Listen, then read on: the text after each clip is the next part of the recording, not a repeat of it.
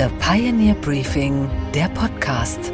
Einen schönen guten Morgen allerseits. Mein Name ist Gabor Steingart und wir starten jetzt gemeinsam in diesen neuen Tag. Heute ist Dienstag, der 28. Februar.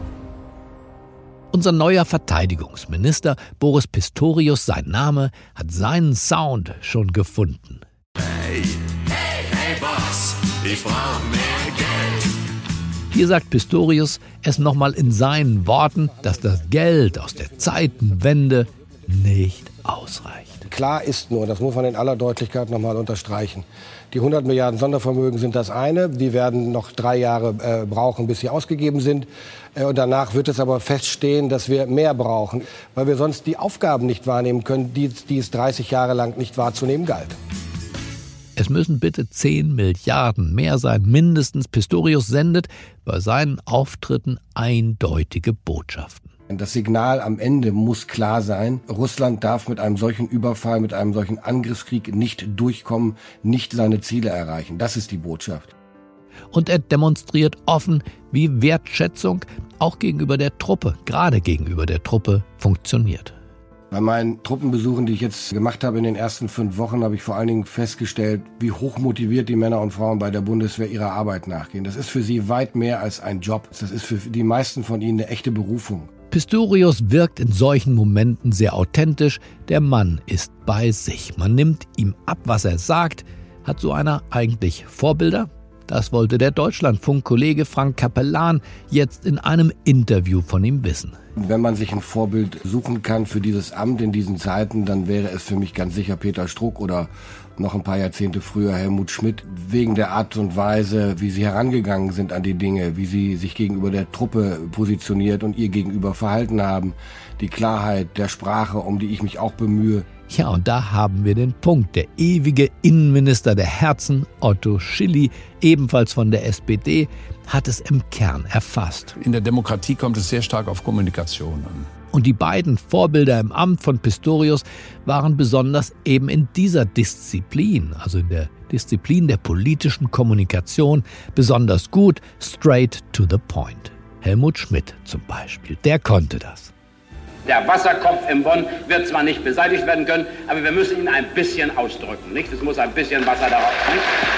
Und Peter Struck, der konnte das auch. Im Übrigen muss man sich darüber auch im Klaren sein, dass auch die Bundeswehr eine Aufgabe hat, zum Beispiel bei den Aktionen jetzt der, der, der NATO oder von NATO-Mitgliedstaaten sich mit zu beteiligen. Nur zuzugucken ist schon sehr peinlich für ein solches Land wie Deutschland. Und so begibt sich Boris Pistorius nun in die Fußstapfen dieser kernigen Typen in der SPD, die Position des Mr. Klartext. Die ist ja auch, zumal in Zeiten von Olaf Scholz, nicht wirklich besetzt. Klar, man braucht auch die Verständigen, die Abwäger, die Ausdiskutierer in jeder Partei, aber auch diesen Politiker-Typus John Wayne, den kann man auch gebrauchen. Hier nochmal Otto Schilly. Ich habe mal ironisch den Satz gesagt, in meinem Ministerium kann jeder das tun, was ich will. Das heißt nur, damit klar ist, die Endentscheidung liegt bei mir.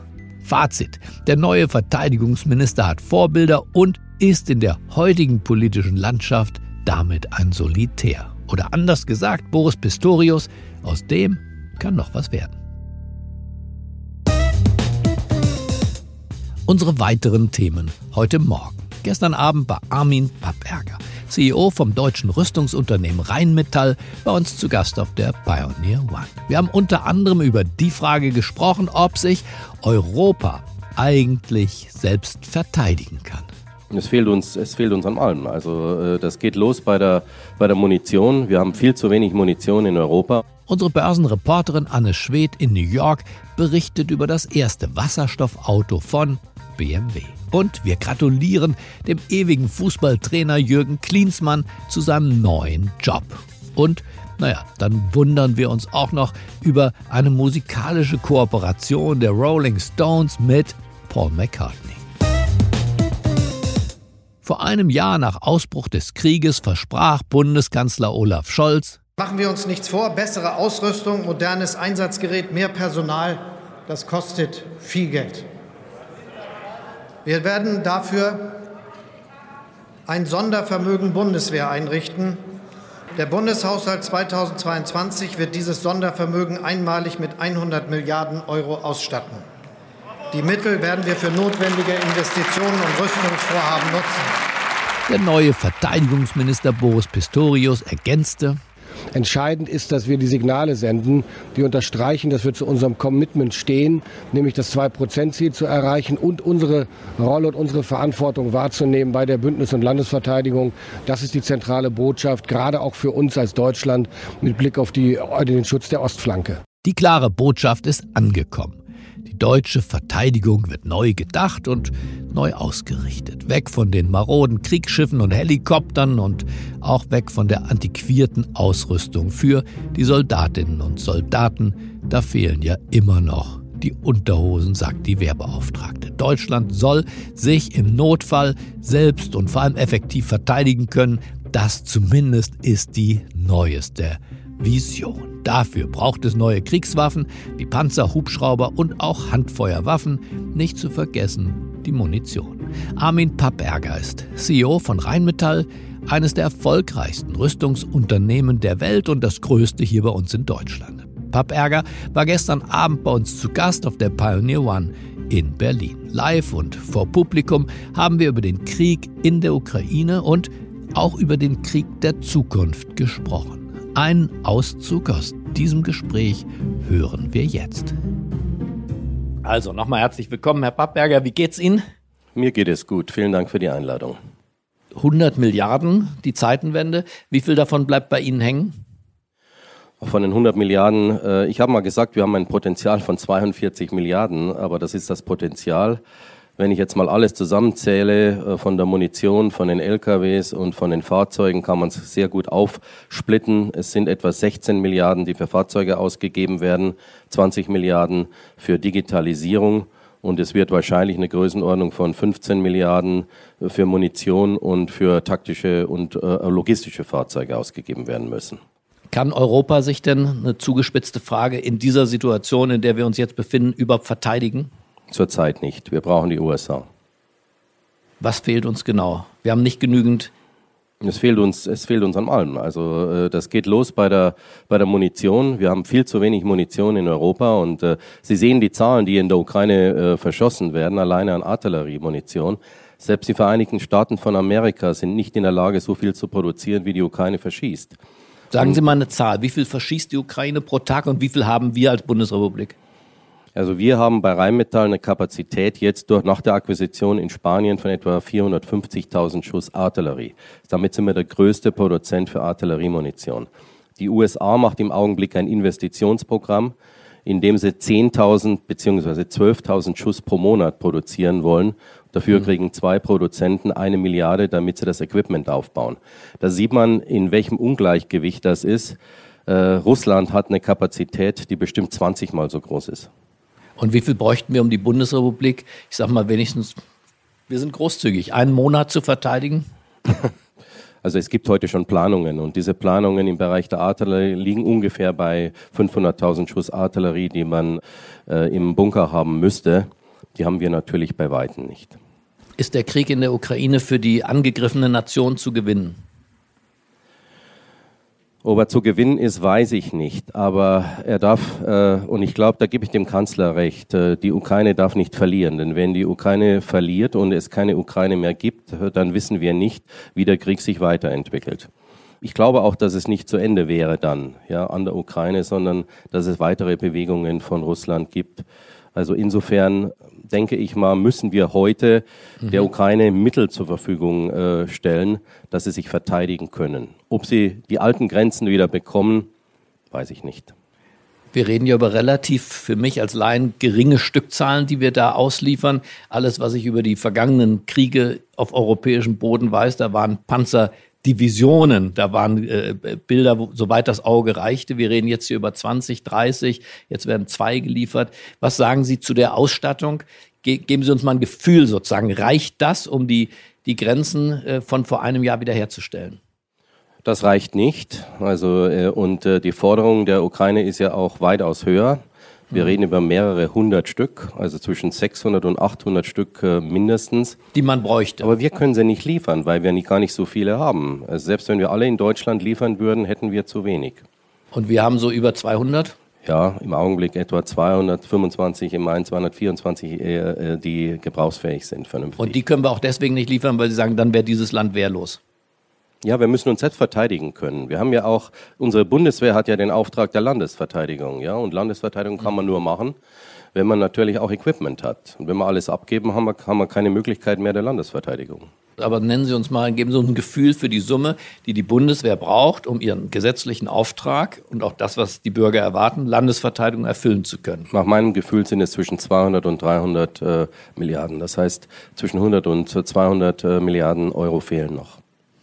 Israel hat ja den berühmt-berüchtigten Iron Dome. Ja. Damit schützt man Tel Aviv, Jerusalem, aber auch andere Städte. Warum haben wir sowas eigentlich nicht? Wir haben sowas ähnliches. Also wir haben keinen Iron Dome, den wir hier haben, aber wir haben zum Beispiel selbst bei Rheinmetall kanonenbasierte Systeme, die vier mal vier Kilometer schützen. Das heißt, wenn Sie hier vier Systeme zum Beispiel in einer großen Stadt haben, könnten Sie die Stadt relativ gut schützen.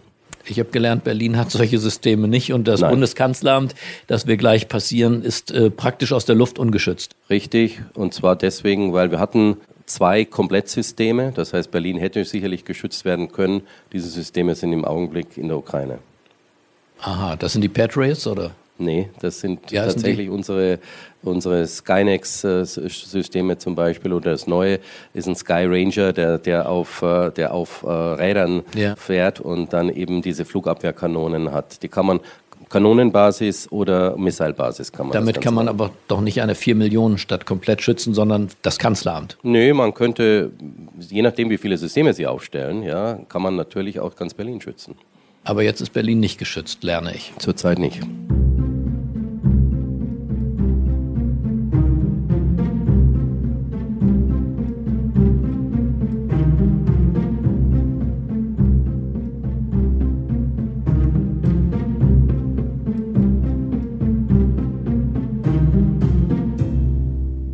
Aber das Argument nochmal auf der Friedensdemo, Manifest für den Frieden, wird ja generell pazifistisch argumentiert, dass Rüstung von übel sei. Was, was geht Ihnen da durch den Kopf, würde uns, glaube ich, interessieren. Äh, nicht, dass Sie in Selbstzweifel geraten. Finden Sie das unfassbar naiv zum Beispiel? Ist das das, was Ihnen durch den Kopf schießt? Also ich glaube, dass Menschenrechte, für mich persönlich sind Menschenrechte höher einzustufen als Pazifismus. Und der Men das Menschenrecht muss sein, dass Sie das Recht haben müssen, sich selbst zu verteidigen, Ihre Familie zu verteidigen, aber unser Land muss das gleiche Recht haben. So, und äh, insofern äh, habe ich hier keinerlei ethische Bedenken. Mit all den Risiken, die da sind, und die will ich überhaupt nicht verschweigen, die gibt es natürlich. Ja? Aber es ist naiv. Ich glaube, es ist naiv, wenn man hingeht und wenn man sagt, es gibt tatsächlich eine Welt komplett ohne Waffen. Die wird es leider nicht geben, weil es immer Menschen gibt, die sich irgendwie gewaltsam durchsetzen wollen. Sind Sie Christ eigentlich? Ja, Du sollst nicht töten. ich bin sogar Katholik. Zehn Gebote, du sollst nicht töten. Ja. Was sagen Sie denn dem Pfarrer? Was Wenn er ich Sie dem Pfarrer darauf, sage, ja. Ich töte niemanden. Ich muss, nicht bei, ich muss das nicht beichten. Ich nicht töte beichten. niemanden. Okay. Genauso weniger wie der äh, Küchenmesserhersteller niemanden tötet. Was kostet dieser Krieg bis dahin und was ist Ihre Prognose, was er insgesamt kosten wird?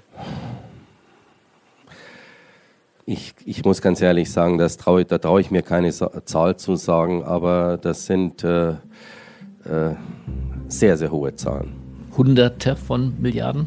Wir haben ja die 100 Milliarden für unsere Bund. Ja, Wahrscheinlich äh, müssen sie noch eine Null dran machen. wahrscheinlich noch eine Null dran machen. Ja. Ohne Wiederaufbau? oder Ja, ist der, nee, da ist dann Infrastruktur, all die ganzen Sachen, die da drin sind, Mhm. Industrie, die verloren gegangen ist, äh, all, die, all, die, all die Punkte, die da sind, das wird ein, das wird ein Wahnsinnsbetrag sein. Also über eine Billion. ja.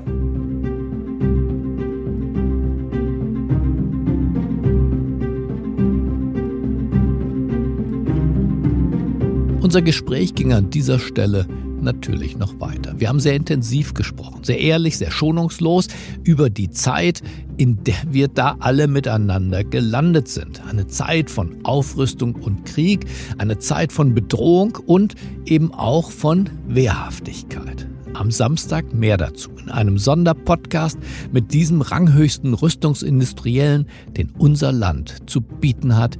Freuen Sie sich drauf, es ist ein Gespräch, das verspreche ich, mit Erkenntnisgewinn. Und was, Gabor, ist eigentlich heute in der Hauptstadt los? Na, da spricht man über Sarah Wagenknecht und die politischen Folgen. Also genau genommen, was bedeutet dieser neudeutsche Pazifismus, der ja auch von Margot Käßmann und von Antje Vollmer und von Alice Schwarzer vertreten wird. Was bedeutet der für die Parteienlandschaft? Und genau das klären wir jetzt mit Michael Bröker, unserem Chefredakteur, der zugeschaltet ist am frühen Morgen. Einen schönen guten Morgen, Mick. Guten Morgen, Gabor. Immerhin zeigt sich an allen Umfragen, dass ungefähr die Hälfte gegen weitere Waffenlieferungen für Kiew ist. Was Mick, bedeutet das zum Beispiel, sagen wir mal, für die Kanzlerpartei SPD?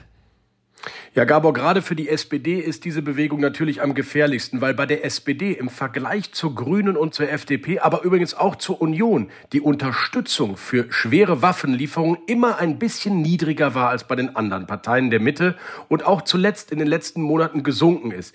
Das heißt, die SPD, bei dieser Partei sind die Friedensbewegten, sind die Skeptiker, sind die Russlandfreunde sehr präsent und deswegen muss Olaf Scholz aufpassen, dass er nicht noch mehr verliert in der öffentlichen Wahrnehmung. Trotzdem, gestern Bundesvorstandssitzung der SPD, der Zentralrat der Juden war zu Gast. Naja, und die haben natürlich ihre eigenen Probleme mit teilweise antisemitischen Äußerungen, auch in der Unterstützerschaft da von diesen Demonstranten am Brandenburger Tor. Deswegen wollte sich da keiner irgendwie besonders exponieren und diese Demonstranten und deren Ideen und Anregungen ernst nehmen. Also die Botschaft von Olaf Scholz lautete, durchhalten, wir bleiben an der Seite der Ukraine und dieses Manifest für das Frieden von Sarah Wagenknecht, das sind nicht unsere Leute.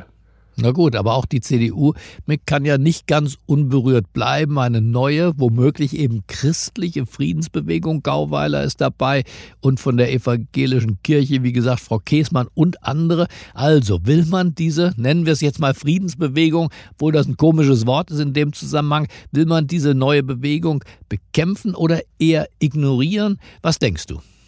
Ich habe eher das Gefühl, da werden sie belächelt. Das wird wie eine Art Randerscheinung abgetan. Friedrich Merz hat fast schelmisch lachend in der Präsidiumssitzung gestern wohl gesagt, das einzige Manifest, das zähle auf der Welt, sei doch das der Vereinten Nationen. Zumal, Gabor, für Friedrich Merz die Ukraine und die Unterstützung der Ukraine nun wirklich sein Profil von Anfang an ist.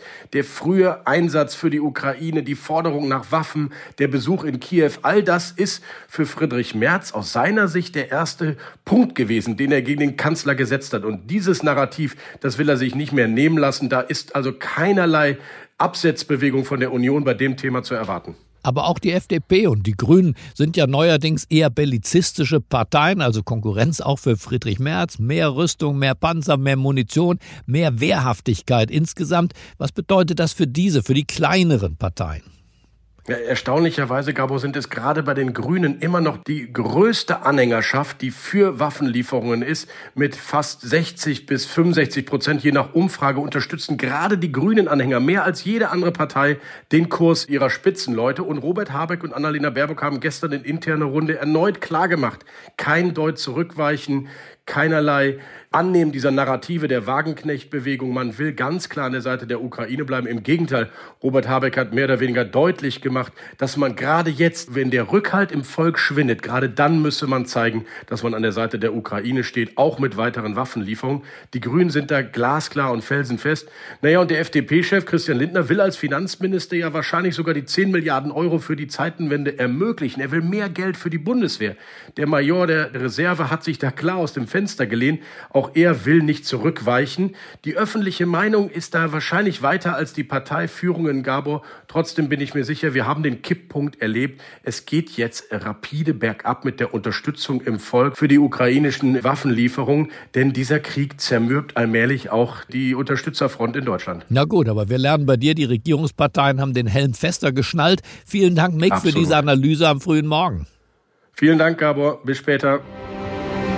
Und was ist heute an den Finanzmärkten los? Na, da sprechen die Anleger unter anderem über einen deutschen Autohersteller.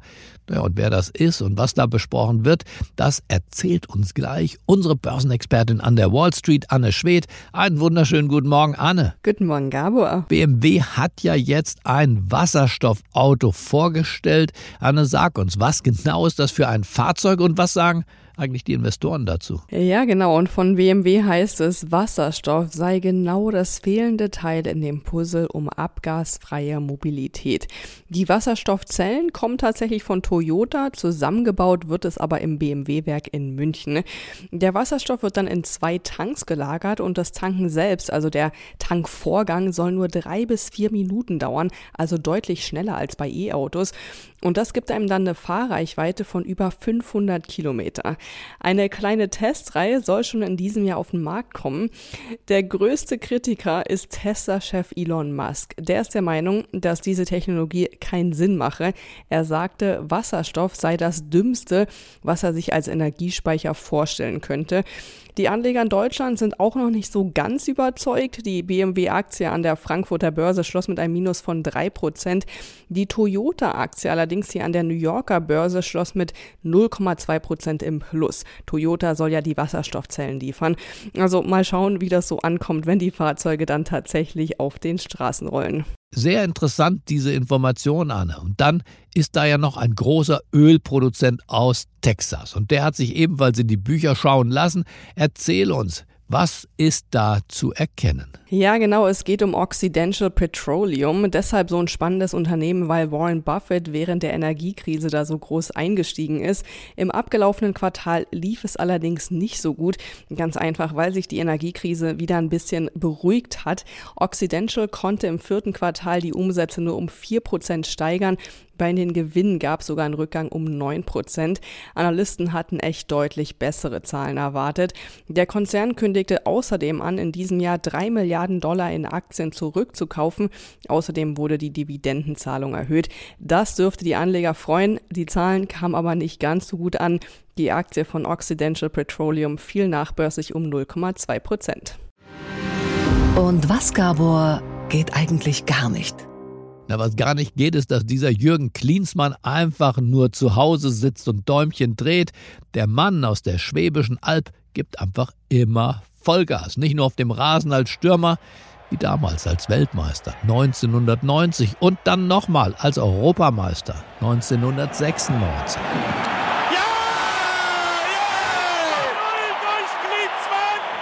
Nach der aktiven Fußballerkarriere verschwand dieser Klinsmann nicht wie viele andere in der Versenkung, sondern er ging beruflich auf Reisen. Er machte seine Trainerlizenz und lebte auf einmal in den USA. 2004 dann wieder Rückreise nach Deutschland. Er wurde deutscher Nationaltrainer und eine zentrale Figur der Weltmeisterschaft 2006, besser bekannt als das Sommermärchen, wo ihm als Trainer mit der gleichnamigen Dokumentation ein Denkmal gesetzt wurde, berechtigterweise, wie ich finde. Seine Ansprachen in der Umkleidekabine, das war Kult. 12 Uhr abends ist jeder auf seinem Zimmer. Bus raus! Na, wenn was passiert, Bus raus und sofort nachsetzen. Gar kein Problem. Es wurde ein dritter Platz bei der WM Immerhin, wenn man das mit unserem letzten Auftritt in Katar vergleicht, geradezu eine Sternstunde des Fußballs. 2008 kam dann dieser Teufelskerl, dieser Klinsmann als Wunschtrainer zum FC Bayern München. Aber er wurde nach nur zehn Monaten wieder vor die Tür gesetzt. Eine Niederlage gegen Schalke besiegelte sein Ende. Später sagte er, er sei trotzdem dankbar. Ähm, ich bin sehr dankbar für das eine Jahr, das ich damals gehabt habe beim FC Bayern, weil ich unglaublich viel gelernt habe in diesem Jahr. Na, egal wie jetzt vielleicht der ein oder andere Journalist es sieht oder der ein oder andere Fan das sieht. Und nun, jetzt wird Jürgen Klinsmann mit 58 Jahren nochmal Nationaltrainer. Diesmal von Südkorea. Nächste Woche geht's schon los. Das große Ziel ist die nächste WM. 2026 findet die statt in den USA, in Kanada und in Mexiko. Wäre Klinsmanns Leben ein Roman, dann wäre der Titel in Anlehnung an Jules Verne sicherlich erlaubt in 80 Jobs um die Welt. Wir wünschen weiterhin gutes Gelingen. Man sieht sich wahrscheinlich bei der nächsten Fußball-Weltmeisterschaft. Okay, Gabor, und was hat dich heute Morgen wirklich überrascht? Dass sich die wilden Rolling Stones von den braven Beatles den Bassisten ausleihen. Gut, die Beatles sind schon lange aufgelöst und die Stones rund um den 79-jährigen Mick Jagger sind auch nicht mehr so ganz irre wild. Sei es drum. Fakt ist, der Bassist der Beatles, Paul McCartney sein Name, spielt auf einem der neuen Rolling Stones Songs mit. Die spielen nämlich gerade eine Platte ein und Paul McCartney hat einen Gastauftritt. Die beiden Kultbands waren eigentlich immer Kontrahenten. Die Beatles waren die braven, sophisticated Boobies aus Liverpool mit ihrem Bassisten und genialen Songschreiber Paul McCartney.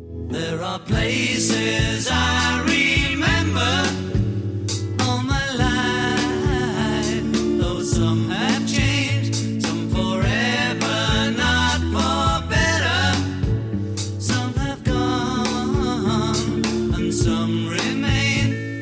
Waren die Stones immer die ungehobelten Draufgänger und deren Bassist war übrigens über lange Jahrzehnte Bill Wyman.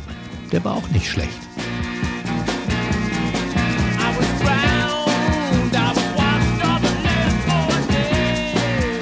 Vor einigen Jahren frotzelte Paul McCartney noch, dass die Stones ja im Grunde eine Blues-Coverband seien. Seine Beatles hingegen hätten, Zitat, das Netz ein bisschen weiter gespannt. Zitat Ende. Ja, manchmal waren diese Beatles auch ein bisschen hochnäsig. Aber so kommt es. Erst lästern und jetzt selbst Gast sein auf einem Album der Konkurrenz. Dabei finde ich, brauchen die Stones diesen Paul McCartney doch gar nicht. Balladen konnten und können sie auch selber schreiben und spielen. Nicht ganz so glatt, aber nicht weniger schön. Hier der Beweis. Wild Horses.